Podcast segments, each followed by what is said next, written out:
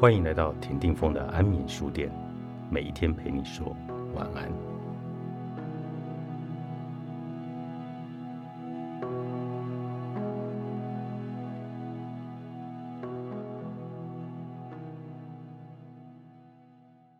为何人们拒绝安慰？当伤痛紧紧抓住我们，如果能够柔软一些，敞开心房一些，多接纳一些，心就会感到。安慰一些，但知易行难。即使有人愿意花时间陪伴我们，充满耐心、关心、善意，而且愿意仔细聆听，我们可能还是会退缩不前。悲伤的人之所以拒绝别人的安慰，或许是觉得要碰触伤痛太过冒险了。想想，在你经历过难关与低潮时，是否曾经有人试着要向你伸出援手？当时你是否太过害怕、困惑、愤怒、傲慢，或者你已经被情绪压垮，根本无法接受这样的好意？接受别人的安慰，需要先跨过自己内心的障碍。因此，当我们试着给予别人安慰时，请以耐心和同理心相待。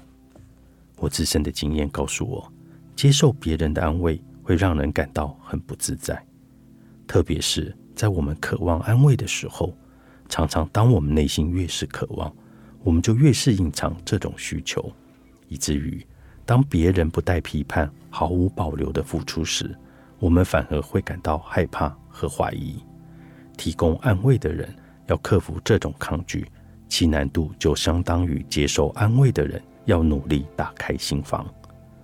当安慰的举动被忽略、怀疑或拒绝时，可能会让安慰者觉得焦虑、自我怀疑、又气又怒。我们做错了什么？我们不禁担心，是不是自己哪里出了问题？想要提供安慰的心意被拒绝，尤其是被我们真爱的人拒绝，是一件令人痛苦的事。然而，对陷入沮丧情绪的人来说，最亲近的人往往是他们最不想要求取安慰的对象。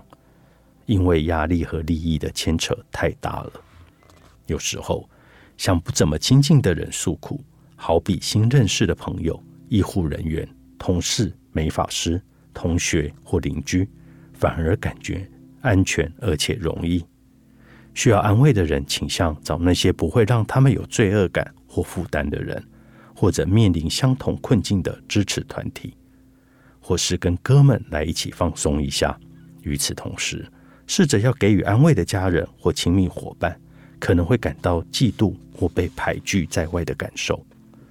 在我发起的关怀者支持团体里，我听过有许多这样的故事：一名妇女对于自己罹患血癌的丈夫只愿意向她的医生透露心事而感到愤愤不平。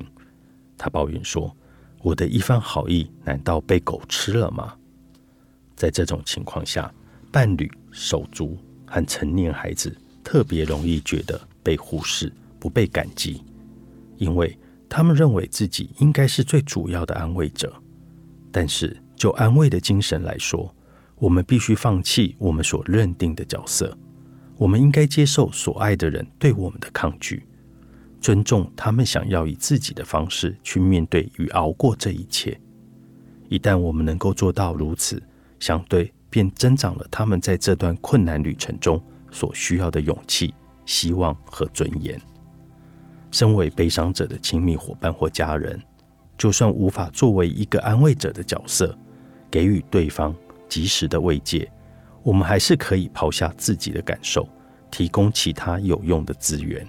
我们依然可以成为最重要的支持者，而不给对方压力，便会相对减少了对方的压力。当我们推开一点。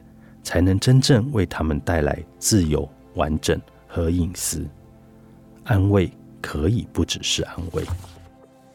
安慰的艺术，作者：夫尔沃克，商周出版。